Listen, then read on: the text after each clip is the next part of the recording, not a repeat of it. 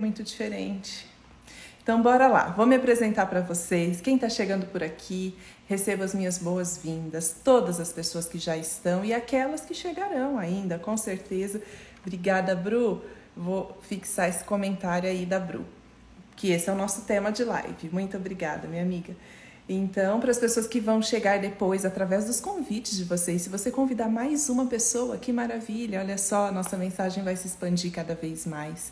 Eu sou Natúcia, professora, terapeuta transpessoal, idealizadora da Escola Viver Presente e compartilho aqui semanalmente as lives da Natu, toda segunda-feira às nove e meia, e depois essas lives vão para o YouTube para o Spotify e agora também ficam salvas aqui no IGTV, fácil fácil de você compartilhar com outras pessoas.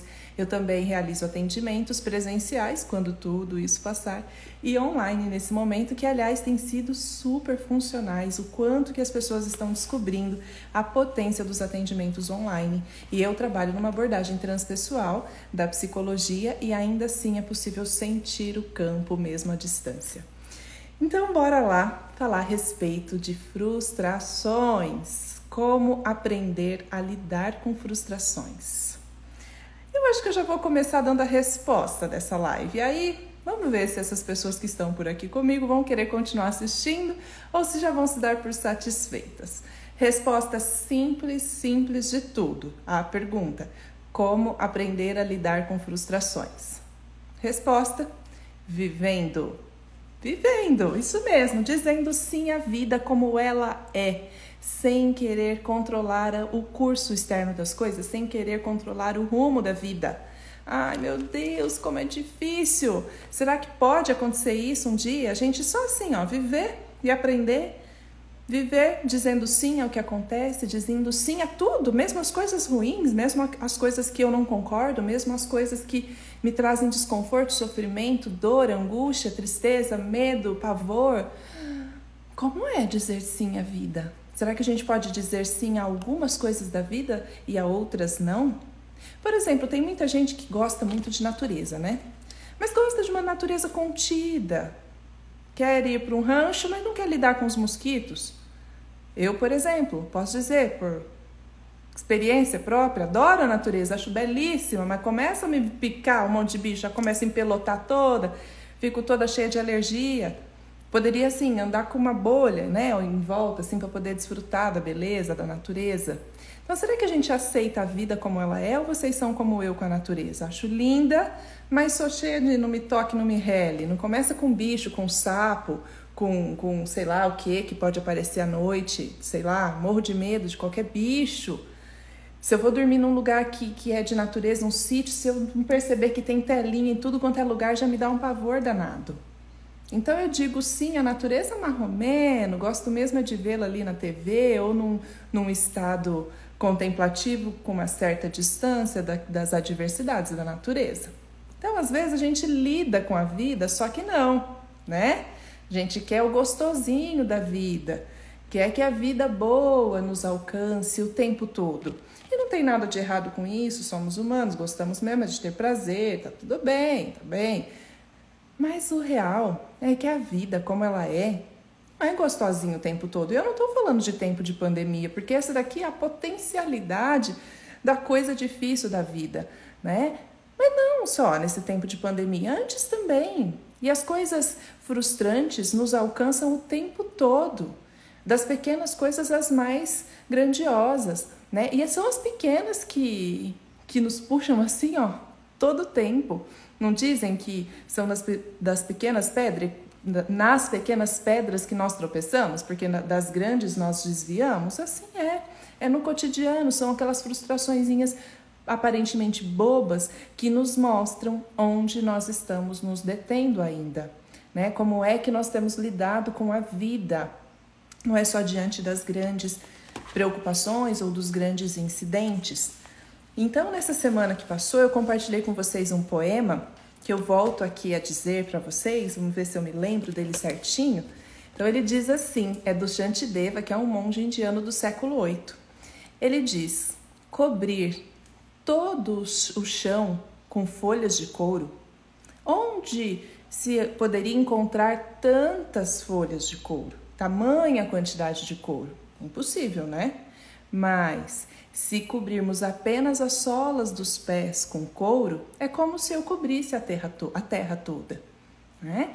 Então, o curso externo das coisas eu mesmo não posso conter, mas me deixe apenas treinar a minha mente e o que ficou para ser, ser contido. Né? Então, a gente às vezes tenta de todo modo cobrir o solo por onde a gente passa, evitando que a gente machuque os pezinhos, as solas dos pés. E nessa tentativa desenfreada de cobrir o, o, o solo todo, às vezes a gente passa uma vida inteirinha tentando evitar machucar os pezinhos, mas o solo que a gente pisa tem pedras mais pontiagudas, pedras rochosas, tem tensões, preocupações materializadas. E aí, vale a pena eu me desgastar uma vida inteira tentando cobrir a terra, tentando controlar o curso externo das coisas? Ou então vale a pena eu proteger, criar recursos, o, o sapatinho de couro aqui representam os recursos internos que nós precisamos construir, né, as ferramentas que nós precisamos, as habilidades de vida para então encarar a vida como ela é. E encarar não significa lutar com a vida, criar resistências à vida, e sim aceitá-la e lidar com ela. O que é esse tal de lidar com a vida como ela é? Essa nossa baixa tolerância a frustrações, ela decorre de alguns aspectos da nossa criação. Na live da semana passada, a gente falou sobre isso, sobre a dependência emocional que vem ali do nosso amor familiar, fraternal, do ambiente familiar mesmo. E eu vou retomar isso porque, de novo, isso aparece aqui. Então, nós podemos ter vindo de três ambientes diferentes. Por exemplo, se você foi criado num ambiente super protetor e ambiente super protetor não tem a ver com recursos financeiros, tem muita gente, até eu, bem mais jovem, tinha uma ideia de que pessoas mimadas eram pessoas abastadas e que tinham tido bens materiais excessivamente, então tinham sido mimadas. E daí, com o passar do tempo, eu fui observando, amadurecendo e conhecendo pessoas que são mimadas, mesmo diante de vidas adversas e situações econômicas adversas, mas ainda assim foram super protegidos pelos pais. Então, quando a pessoa é super protegida na sua infância, ela cria poucos recursos para lidar com frustrações, por situações óbvias, né? Porque foi o tempo todo poupada a pessoa foi poupada o tempo todo de lidar com a vida como ela é. Sempre tinha alguém amortecendo a queda, sempre tinha alguém amortecendo as dificuldades, livrando, resgatando emocionalmente, financeiramente, fisicamente, protegendo de brigas, protegendo de conflitos, por exemplo. Né? Tinha, tem pessoas que lidaram com ambientes familiares em que a mãe protegia é, a pessoa do pai né? Então, eh, o pai era muito bravo, a mãe ficava colocando panos quentes, amortecendo, eh, ou então poupando o pai de algumas informações, omitindo algumas, para que o pai não brigasse com o filho. Então, cria ali dentro do próprio sistema familiar um ambiente superprotetor que não deixa a, a, a criança e depois o jovem, depois o adulto a lidar com o pai como ele é. Aqui é um exemplo, talvez possa ter acontecido o contrário. Uma mãe muito autoritária em que o pai coloca panos quentes e evita o conflito a todo custo. Um exemplo. Então vocês vão aí buscando reconhecimento a partir dessas identificações. Outra possibilidade é que tenha sido uma criação super exigente, hiper, mega, ultra exigente, de muita projeção, de muita idealização sobre a existência, a sua existência né? E de repente você cresceu aí num ambiente que não tolerava erro. Então nenhum erro era permitido. Nesse ambiente super exigente também se tolera, pode-se tolerar pouca frustração, porque viver é errar, né? Ser humano contempla o erro.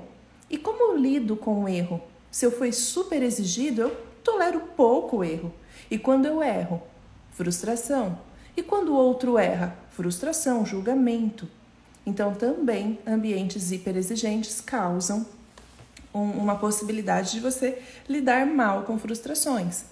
Ou ainda, um ambiente negligente, em que tanto faz, tanto fez, se você fez, se você não fez, se você comeu, se você não comeu, se você respeitou, não respeitou, ninguém viu, ninguém olhou também pode causar intolerância frustração, porque a vida da pessoa foi tão repleta, tão repleta de adversidades, de falta, de carência, de emergência, que também não sabe bem lidar, desenvolver plano B, não tem estratégias, porque desenvolveu uma profunda dependência emocional. Então, nesses três casos, ou no lar superprotetor, ou num lar super exigente, ou ainda num ambiente negligente, decorrem desses ambientes carência emocional profunda, um desgaste muito grande para tentar preencher preencher-se, preencher o vazio que encontra dentro com coisas externas, ou com relacionamentos, ou com trabalho, ou com vícios. Então, são, são situações que podem acontecer quando se, se dá uma carência existencial tão profunda, um vazio profundo de eu, que então busca preencher o tempo todo na justa medida exata do buraco. Vamos supor que o buraco é assim. Eu fico buscando com isso aqui achar qual que vai ser o, o objeto, ou a, relação, ou o vício, ou o que quer que seja, para adicionar aqui na justa medida desse buraco. Só que aí o lance é que eu não acho no mundo nenhuma pecinha que encaixe aqui nesse buraco que está dentro. Não há. Você pode procurar a vida inteira e não há nada externo que preencha na justa medida exata esse buraco, que é um buraco profundamente ali originário do, do ambiente, da relação, da tua infância, de situações carenciais que todos nós vivenciamos, todos nós, mesmo que a gente tenha vivenciado num ambiente funcional, ainda assim a gente vai ter uma carga de uma carência aí. Só que as pessoas que tiveram esses três ambientes, super protegido, ou hiperexigente, ou ainda negligente, carregam um buracão maior, né, que nunca se preenche, é um saco vazio, um saco sem fundo que não se preenche por nada desse mundo. E a gente então vai aprendendo com o passar do tempo ou a ficar viciado em ficar achando qual que é a tampinha que encaixa aqui, né? Vocês já ouviram falar tampa da panela? Achei a tampa da minha panela. Será que tem tampa de panela que encaixa exatamente? Eu vou projetar lá fora. Ou então eu vou aprender que eu só vou estar bem de verdade quando eu aprender a me preencher de mim mesma. É, você só vai estar bem de verdade a hora que você parar de ficar buscando fora e conseguir se satisfazer do preenchimento de si mesmo.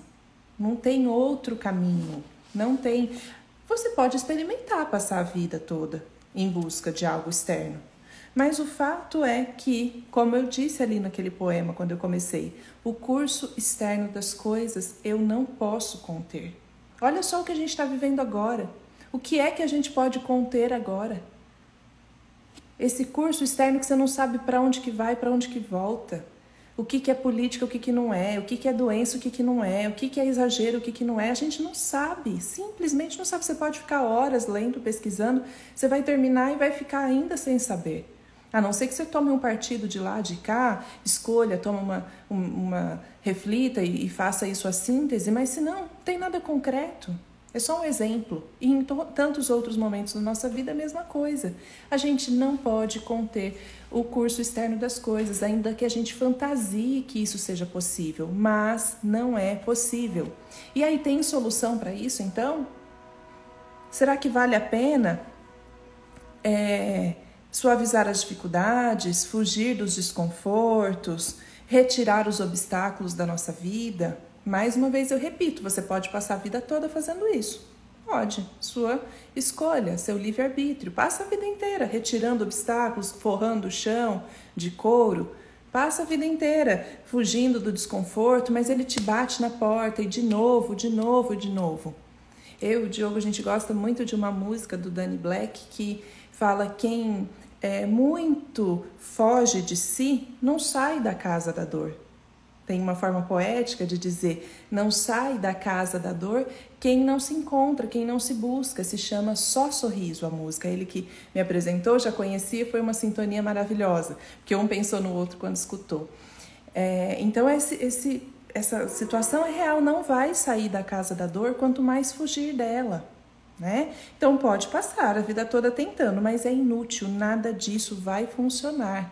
A gente vai precisar, para aprender a viver bem, é aprender a viver com aquilo que é. Como, Natúcia? Ah, parece que você é craque em fazer isso, né? Não, na verdade, eu estou aprendendo, estou aqui compartilhando com vocês aquilo que eu tenho percebido pela vida. E isso, essa consciência, não significa que então nós não vamos sofrer diante de frustrações. Lidar com frustrações não é não ter sofrimentos quando entra em contato com uma frustração. Isso aí é quando você se tornar um, um ser plástico, um ser inanimado, sem ser um, um humano. Se você não for humano, pode ser que você não sinta. Se for um robô, pode ser que você lide com frustrações de maneira robótica. Não, mas você é ser humano, você vai sentir. Só que o que você faz a partir disso, desse sentir? Então é aqui, ó, é lidar com as próprias pedras. Não é tentar tirar com um machado qualquer pedra que você encontra, porque você vai quebrar teu machado. Não tem. Você vai pegar uma serra, você vai quebrar ela. A pedra tá lá. Não vai tirar a pedra. É, não adianta querer tirar a pedra. É lidar com a pedra. Será que dá para desviar da pedra? Será que dá para construir seu sapatinho de couro e pisar rapidinho na pedra e pular? Será que dá para dar uma recalculada na rota? É, mas não vai tirar a pedra do caminho. A não ser que ela for móvel e aí flexibiliza, arrasta essa pedra, pede ajuda para tirar, por exemplo. Mas algumas pedras são de lado, do, do profundo da, da vivência terrena, não vai tirar. Aprender a lidar com as contusões e os arranhões. Vez ou outra você vai cair, vai ralar o joelho. Né? E aí, o que, que faz com isso? Vai evitar o tempo todo de andar? Quem não anda não cai. Quem não anda não tropeça. Quem não percorre caminhos, algumas crianças, por exemplo, não tem nenhum arranhãozinho. Mas elas também talvez não brinquem. Criança que brinca, que vive, que se arrisca, vai ter arranhão, vai ter hematoma e você não vai conseguir saber de onde veio. Simplesmente foi da vivência. E criança faz o que a partir de hematomas quando ela sente realmente o hematoma? Às vezes ela chora porque doeu, mas ela não desiste da vida. Ela não desiste de se arriscar. Ela só passa a desistir se o ambiente onde ela vive ficar colocando medo nas experiências dela. Ficar acionando nela um lado amedrontado da, frente à vida. Se o tempo todo tiver um adulto em sobressalto atrás dela, de ai, não pode, ai, desce desse sofá, ai, não faz isso, ai, não se arrisca naquilo. Se o tempo todo tem isso, ela vai deixando de tentar. Mas se não, se tem um ambiente que cria condições para o desenvolvimento, ela continua se arrastando, se, se, arrastando, se arranhando e se, e se arriscando. Né? Ela continua vivendo a vida como ela é. Então, uma, uma outra possibilidade é parar de resistir aos conflitos e passar a aprender com eles. Conflitos fazem parte da vida, a perspectiva construtiva de conflitos, já falamos disso aqui nas lives da Natu perspectiva construtiva de conflitos, não é que a gente fica caçando conflito, até porque não precisa caçar o tempo todo, eles aparecem assim, caem no nosso colo. É aprender a lidar com eles, com os conflitos, tendo esse, essa possibilidade como uma oportunidade de aprendizagem. Todos os conflitos, todas as adversidades, toda a vida como ela é, ela nos proporciona a possibilidade de desenvolvimento de aprendizagem. Então, esse é o fato. Em cada obstáculo que nós enfrentamos, haverá uma lição correspondente, uma descoberta, uma tomada de consciência e uma oportunidade de aprendizagem. Vocês podem crer, é sempre assim. E se a gente for buscar na história, assim é. Na mesma medida em que tem dor, na mesma proporção haverá também, num futuro, o alívio. Não é assim? Os ditados dizem: depois da tempestade vem a. a o, como chama, gente, o ditado? Depois da tempestade? Fala aí para mim. Né? Depois de um mau tempo vem a, bonança. Assim é, não é uma compensação, é, é curso natural das coisas. Só que não dá para a gente ficar esperando que vai haver uma correspondência direta e prazerosa, porque pode ser que venha um aprendizado, mas eu não estou falando de prazer, não significa que dor viveu dor e daqui a pouquinho vai viver prazer. Isso aí é ilusão, é fantasia. Viveu dor, viveu obstáculos e veio aprendizado. Como professora, ah lá, Bru tá me lembrando, vem a bonança, vem a calmaria depois da tempestade. Obrigada, Bru, Espessamilho. É, E digo para vocês com propriedade de professora: aprender não é gostosinho. Aprender é desconfortável. Quanto mais eu trabalho com grupos, mais eu me aproprio da fala da Brené Brown, que diz que o desconforto é a expectativa quando se aprende. E quando eu estou levando um grupo, se não há desconforto, eu fico desconfiada de que as pessoas não estejam aprendendo porque o, pro, o processo de aprendizagem envolve um processo de desequilíbrio, de desacomodação daquilo que eu estou aqui agora, estou gostosinho, estou confortável, e daqui a pouco eu fico movimentada em desequilíbrio e depois vai vir um aprendizado. Então, eu não estou falando que diante de uma, de uma, dificuldade vai vir prazer, vai vir aprendizado e disso você pode ter certeza. E dentro do aprendizado pode ter sim desconforto, pode ter sim dor, sofrimento. Então, por isso que aqui nós não estamos falando em fugir da dor, pelo contrário, pessoas que lidam bem com frustrações toleram bem o sofrimento. Porque toleram estar vivos.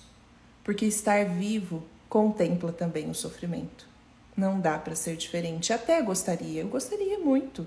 Gostaria de viver num plano em que a gente não tivesse que lidar com tantas dores para aprender. Mas esse é o nosso momento evolutivo. A gente está aqui agora e precisa ser assim. Não dá para resistir, a não ser que você desista de viver. Esse é o processo de amadurecimento e de confecção dos sapatinhos. Aqueles sapatinhos que vai forrar o pezinho da gente com couro. É assim que se faz. É assim que a gente constrói. A gente acha o couro onde? Dentro da gente, é.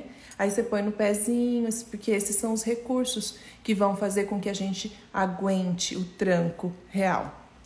E aí o resultado disso vai ser o seguinte: quando a gente então aprendeu a lidar com a vida como ela é, não querendo fugir do desconforto de aprender, ou seja, de viver, a gente sente alívio, a gente passa a tolerar mais o sofrimento, a gente desenvolve um senso de capacidade, de potência. É o empoderamento que tanto se fala, empoderamento feminino, empoderamento, não importa, materno. É esse senso de empoderamento, que não é só feminino e materno, é de vida.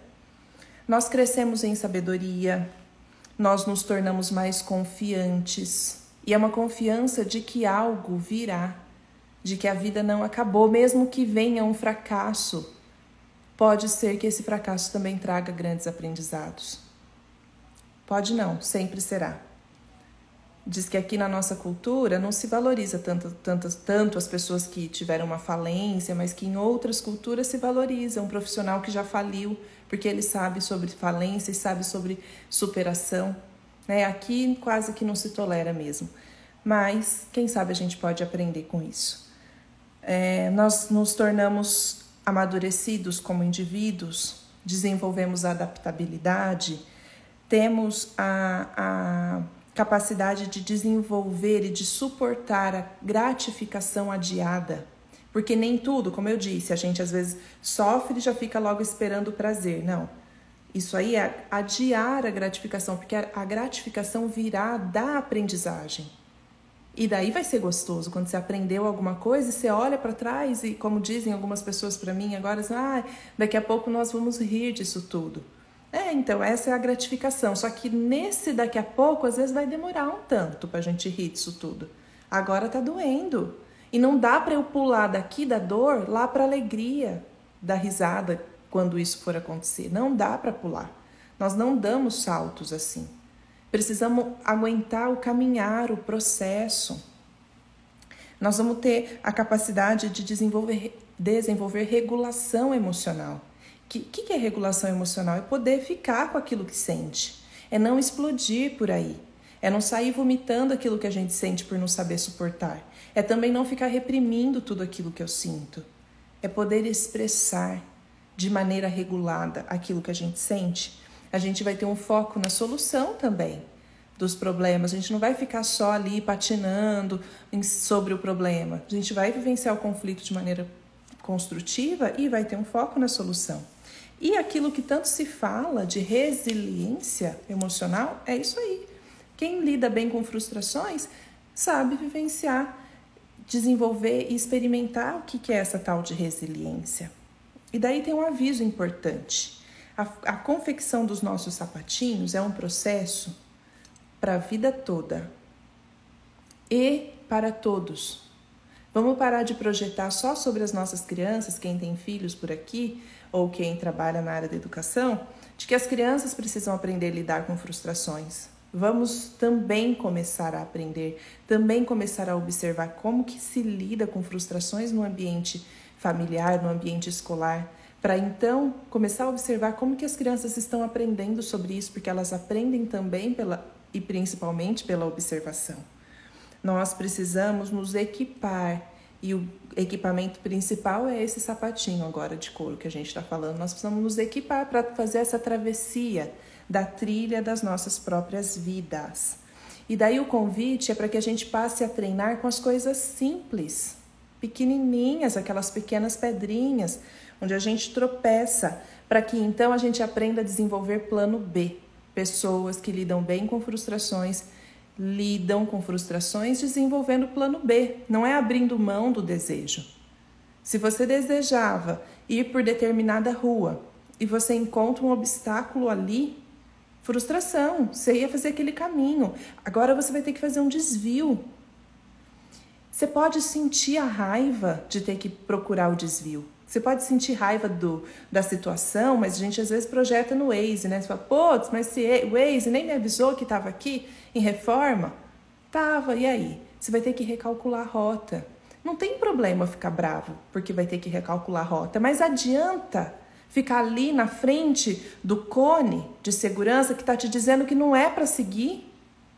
Adianta ficar batendo o carro na frente do cone? Não vai adiantar. Então, sentir o que tem que sentir não dimensiona, simplesmente sente, xinga se tiver que xingar, mas recalcula a tua rota porque você vai chegar mais rápido lá onde você queria ir, no seu destino. Então, são com essas pequenas coisinhas. Tem gente que queria sair 10 horas, agora são exatamente 10 horas, mas aconteceu alguma coisa, às vezes uma pessoa da família atrasou, vai ter que sair 10 e 10.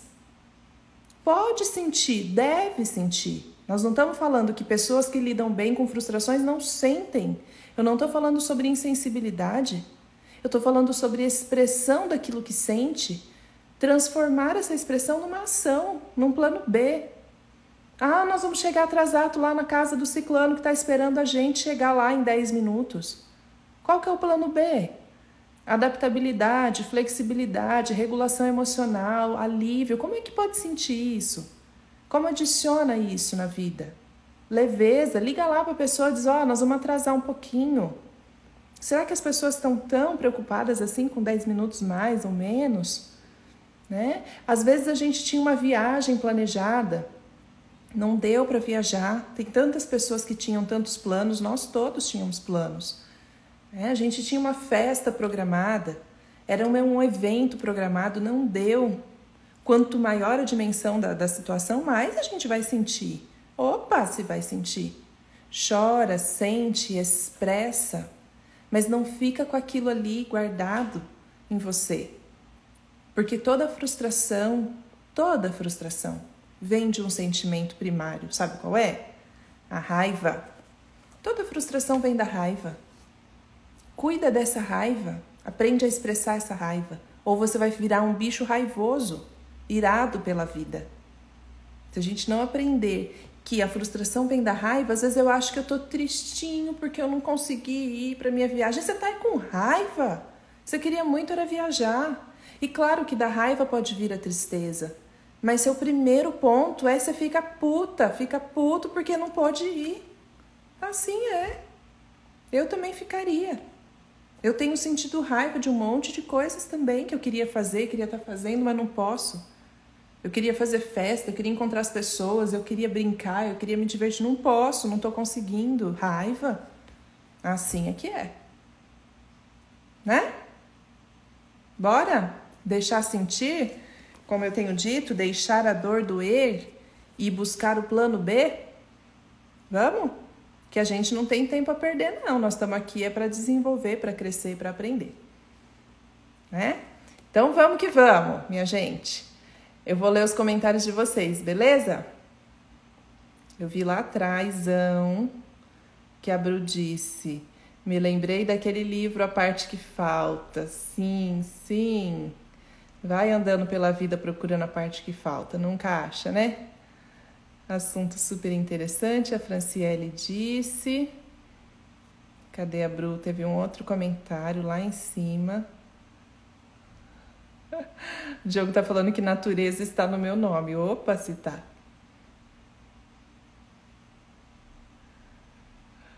Ai, ai.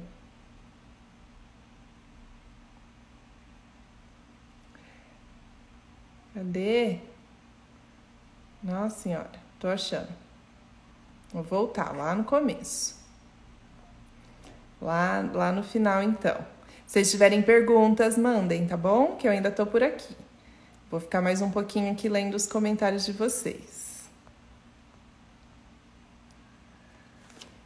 A Bruna Belucci disse: não é ausentar da vida, é caminhar com.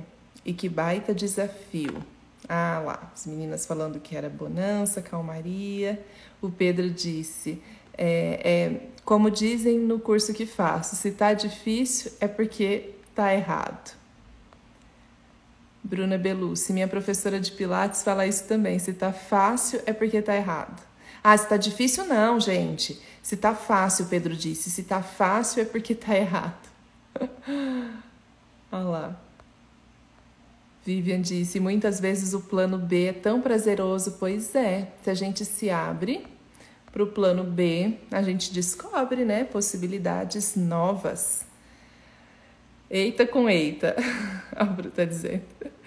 Eu queria abraçar as pessoas. Ah, eu também. Virgínia, hora de acrescentar mais conhecimento. Amo, não quero perder mais nenhuma. Ô, oh, gostoso, que bom. Muito bem-vinda, viu? Como lidar com crianças que não suportam serem frustradas? Já vamos lá. Stephanie, me sinto bem frustrada com essas pessoas fazendo festa e furando quarentena. Ai. Então é raiva que você sente, tá vendo? Camila, que bacana, sempre aprendendo com você, Natu, que bom. Agora a Karina dizendo como lidar com crianças que não suportam serem frustradas. O papel nosso, enquanto pais, é ajudar as crianças a construírem esses sapatinhos. É então cuidar daqueles três aspectos que você estava ali no comecinho da live. Meu ambiente familiar é super protetor? É super exigente? Ou é negligente? Um desses ambientes vai criar intolerância à frustração de qualquer modo. Um ambiente familiar funcional, ele garante, ele provê a possibilidade das crianças lidarem com frustrações desde cedo, sem que os pais tenham a necessidade incessante de preencher, porque agora nós adultos, nós ficamos buscando pela vida algo que preencha o nosso buraquinho. As crianças, elas nem podem dar uma olhadinha para os buraquinhos delas e que os adultos já estão tentando preencher tudo o tempo todo.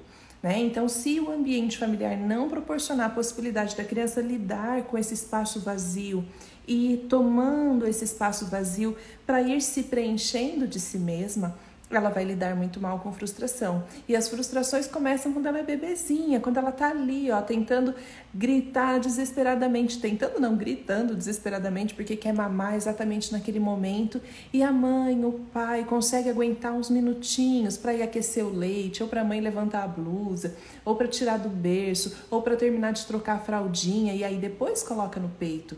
São com essas pequenas frustrações que as crianças vão aprendendo a lidar com as maiores, assim também como a gente. São com as pequenas frustrações, é quando você ia por uma rota e precisa recalcular que você vai criando musculatura para lidar com as outras frustrações mais intensas, mais pesadas. Então, a recomendação no ambiente familiar é que a gente permita que as crianças vivenciem as frustrações que são inerentes à vida da criança ela não quer tomar banho, ela não quer comer, ou ela não quer guardar os brinquedos. E aí, o que, que o ambiente familiar vai prover? Vai resolver tudo para ela, vai resgatá-la emocionalmente, ou vai apresentando essas frustrações ou deixando que a vida apresente essas frustrações sem poupá-la? Ajudando-a, claro, a construir esses recursos, a encontrar os planos B quando for possível, quando for necessário. Mas muitas crianças têm a capacidade já tão cedo de encontrar plano B. Queria ir por aqui, não conseguiu, frustrou, veio raiva, expressou raiva. Como que criança pequena expressa raiva? gritando, chorando, esperneando. Depois que ela expressou, as crianças encontram plano B. Elas vão fazer outra coisa. Elas vão brincar. A gente precisa deixá-la atravessar a raiva para então, então encontrar plano B. O que não dá é para resgatar emocionalmente antes que ela sinta raiva. Senão, enfim, ela não saberá lidar com frustrações. Eu tenho uma live específica é, sobre crianças que é Meu Filho Não Tolera Frustração. Eu não lembro o número dela, já foram tantas, essa daqui é 46, 46 live, mas você pode procurar aqui no meu feed, ou no YouTube, ou no Spotify, porque está organizadinho por título. Minha criança não tolera frustrações. Ainda que essa live sirva para todo e qualquer ser humano, porque os nossos sapatinhos precisam ser construídos ao longo da vida toda e por todos, não é? A Fernanda está contribuindo aqui, dizendo que tem o costume de dizer que a dor é inevitável, mas o sofrimento é opcional. Sinto a dor e procuro um caminho por meio do aprendizado adquirido. Tento não ficar patinando no sofrimento. Isso aí é uma tentativa, né, Fer? Em alguns momentos a gente vai conseguir, em outros o sofrimento vai bater em cheio e a gente precisa também aprender a tolerar um tanto de sofrimento, porque de fato. Eu compreendo perfeitamente, essa é uma, é uma frase muito dita, que a dor é inevitável, mas o sofrimento é opcional, ainda que ela caiba mais por escrito do que na vivência, porque dor e sofrimento geralmente vêm associados na nossa vivência emocional, porque a gente não separa muito o que é emoção do que é o pensamento, do que é a história que a gente cria, então difícil separar completamente. Com o treino, com a prática, com o passar né, dos processos de autoconhecimento, a gente pode ir conseguindo desassociar a dor do sofrimento, mas é também muito natural e humano que essas coisas venham juntas. Então, na vivência, não é simples separar. Frustrações na infância são degraus que não devemos pular. Assim é. E que assim seja.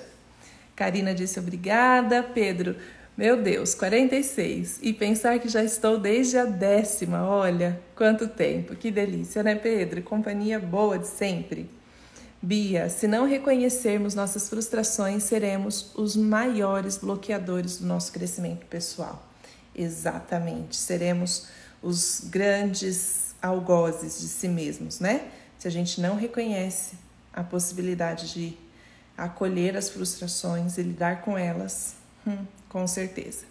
Vivian, quando a criança, num momento de raiva pela frustração, joga algum brinquedo ou outra coisa no chão, não devemos reprimir essa atitude? Então, ah, pelo amor de Deus, Vivian, ainda bem que você perguntou que isso não tenha saído daqui com essa compreensão de maneira alguma. Aliás, você vai fazer a segunda turma do Para Se Conhecer, né? E lá você vai aprender junto com a gente também mais um pouquinho sobre isso, sobre as expressões das emoções. Expressar emoção não é deixar ser tomado, deixar-se tomar pela emoção. Muito pelo contrário, é deixar a emoção fluir através do corpo, porque emoção é energia, raiva é uma energia que vai atravessar, precisa encontrar um canal de fluxo pelo corpinho e criança sabe bem fazer isso. A gente tem que colocar limite sim, para que essa expressão de raiva não machuque a si, o outro e nem quebre objetos e nem as coisas da casa. Né? Então a gente precisa colocar esse limite na expressão e a criança precisa encontrar então formas de expressar que sejam socialmente aceitas. Ela pode até bater numa almofada, bater em coisas que não machuquem a ela, bater num travesseirinho, por exemplo, se tem necessidade de bater. Mas jogar coisas, não né? E precisa ser contida a criança que, que tem esse, essa expressão dessa maneira.